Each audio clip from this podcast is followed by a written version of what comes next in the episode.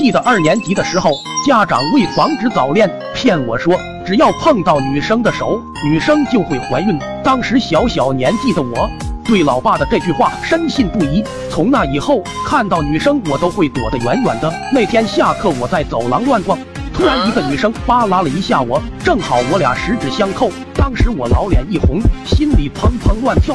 我看着小花的背影，身为男人一定要有承担，毕竟我已经不是两三岁的小孩了。于是我飞速跑回教室，从书包里拿出我的定情信物，走到小花旁边，含情脉脉地说：“小花，嫁给我吧，以后我一定会对你好。”小花也是一愣。随后跑出教室去找老师，然而我愣在原地，以为小花被我真挚的表白所感动。过了一会，老师把我叫到办公室，我看着暴跳如雷的老妈，上来就是一阵耳光，但是我一滴眼泪都没掉，毕竟马上要当爸爸的人了，不能在小花面前露怯。等回到班级之时，我和小花说出了实情，小花也惊呆了，她也没有想到自己这么小就当妈妈了。从那天开始，我每天的零食都给了小花，但是又怕营养不够，鸭蛋的零食我也抢了过来。每天更是小花去哪我都会尾随，可能是营养充足，小花的肚子明显大了两圈。当时我真是既兴奋又紧张，整个班级更是为我俩死死的保守秘密。随后我决定做一件更加疯狂的事情，我叫来鸭蛋，告诉他我的计划。只看老妹非常感动，敬佩我的担当。我俩趁下课时间，蹑手蹑脚的跑到广播室，拿出亚蛋的发卡，捅着锁芯。亚蛋站在旁边四处巡逻，看看有没有人来。我们进展非常顺利，溜进学校广播室，第一次做这么大胆的事情。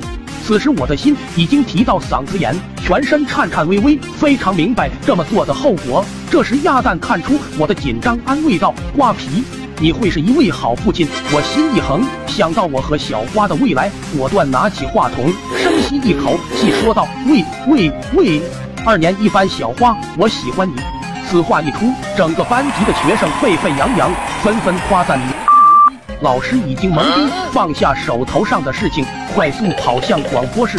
校长就更厉害了，血压直接飙升，被一百二十拉走。然而我还是继续演讲，小花，我一定会对你负责的。